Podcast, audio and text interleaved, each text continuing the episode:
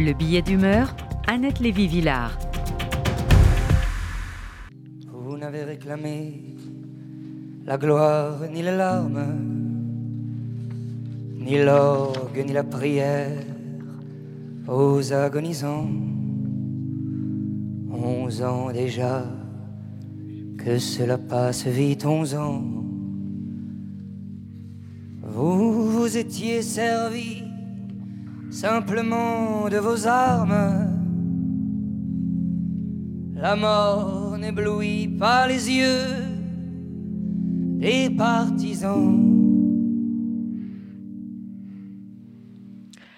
Voilà, c'est Arthur Teboul qui nous fait pleurer en reprenant l'affiche rouge de Léo Ferré, écrite par Louis Aragon en 1955. Bonjour Rudy. Bonjour Annette. Dimanche, avec l'annonce de la future entrée au Panthéon du poète résistant arménien Misak Manouchian, avec sa femme Mélinée, on a réentendu avec émotion cette magnifique chanson hommage aux partisans étrangers, fusillés, immortalisés par Aragon. Je continue. Ils étaient 23 quand les fusils fleurirent. 23 qui donnaient leur cœur avant le temps.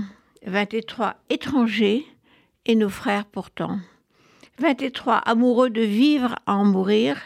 23 qui criaient La France en s'abattant. Des étrangers rappellent Aragon dans ses lignes magnifiques. Le poète communiste rend célèbre l'affiche rouge, ce poster diffusé par les Allemands qui ont collé dix visages sur fond rouge. Des visages d'hommes jeunes, hirsutes et hagards. On sait maintenant que les photos de ces hommes poussés contre le mur d'exécution sont des résistants arrêtés et torturés par la police française avant d'être condamnés à mort par un tribunal allemand et ensuite fusillé au Mont, Valérien le 21 février 1944 avec 12 autres martyrs. Le groupe Manouchian, ce sont les FT, FTP, MOI, FTP pour francs, tireurs et partisans, et MOI pour main-d'œuvre immigrée.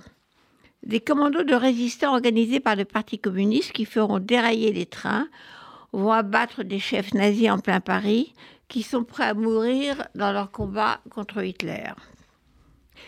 L'affiche rouge montre donc ces étrangers criminels, comme disent les Allemands, qui pensent que ces images vont faire peur au peuple français, jouant sur la xénophobie et la haine de l'étranger. Mais j'ai sursauté ce week-end en écoutant et lisant les papiers de mes collègues journalistes qui racontaient l'histoire héroïque du groupe Manouchian. Alors pourquoi ce malaise, Annette?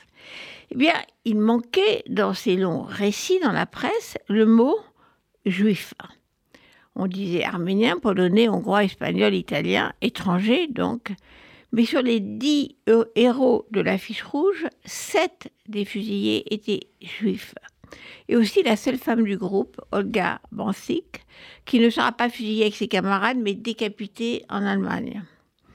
Les Allemands l'avaient pourtant écrit sur la affiche rouge pour bien désigner leurs ennemis. Assis sous la photo du plus jeune, Thomas Elek, ils ont écrit Juif hongrois, huit déraillements. Thomas Elek avait 16 ans, élève brillant de seconde au lycée Louis le Grand à Paris, quand il s'est engagé dans la résistance en 1941 avec son petit frère Bella, 12 ans. Il distribue des tracts, puis pose des bombes et lance des grenades contre les occupants. Thomas Elec sera dénoncé par sa concierge, arrêté et torturé par la brigade spéciale des renseignements généraux, puis livré aux Allemands. Après un simulacre de procès, il sera fusillé avec tout le groupe Mandouchian au Mont Valérien. C'est un exemple des six autres juifs étrangers, comme Maurice Fingersweg, polonais de 19 ans, ou Léon Goldberg, polonais de 19 ans également, ou encore Marcel Rajman, 21 ans, qui réussit avec ses commandos résistants à battre des dignitaires de l'armée d'occupation et dira avant d'être exécuté Je mourrai au moins pour quelque chose. Je ne regrette rien. Si chaque juif en avait descendu autant que moi, il n'y aurait plus d'armée nazie. Les sept jeunes juifs étrangers de l'affiche rouge meurent quand pour la plupart leur famille a été déjà déportée et assassinée.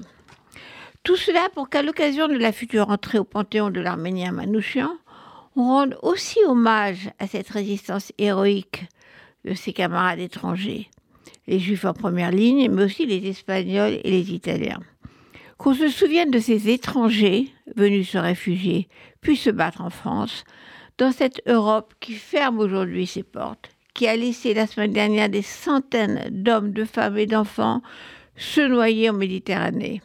Des étrangers, eux aussi, mais dont le nom disparaîtra dans les eaux.